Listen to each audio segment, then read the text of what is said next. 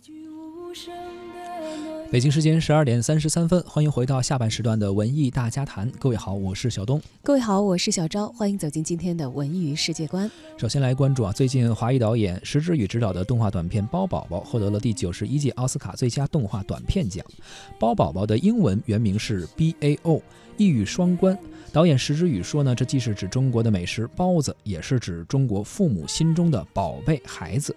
这一点呢，也点出了包宝宝何以惊艳国际，就是因为传统的中国形象之中呢，包裹着纯正的中国式的情感结构。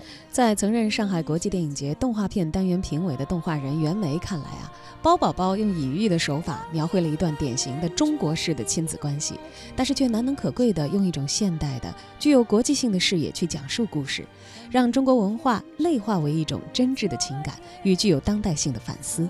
这种当代性的立场是十分可贵的。中国风动画并非只能够唯美复古，这部动画短片对于中国文化元素的现代性的开掘非常值得借鉴。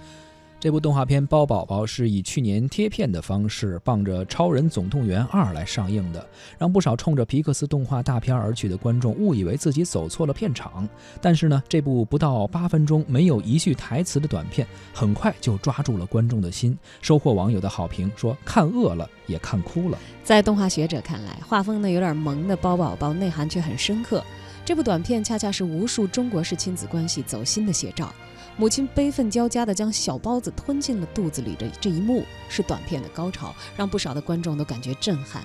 而这份震撼呢，来自极致的情节设定，更是来自于对于亲子关系的微妙的隐喻。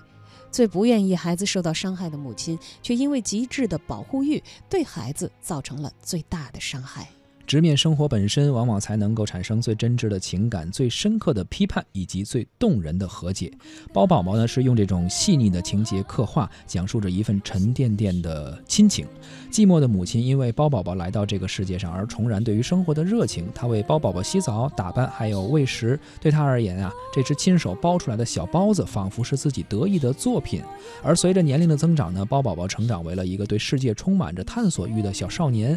他想要结交更多的伙办看重自己的私人空间，害怕孩子受伤的母亲呢，总是处处插手，事事关心。这种全情投入、付出之后的不愿放手的一种心情啊，也击中了很多中国父母的内心。对于子女来说呀，这又何尝不是一个解析父母内心挣扎轨迹的生动样本呢？心在飞转，谁能让我停留？当相逢成。再见，再见，成为遥远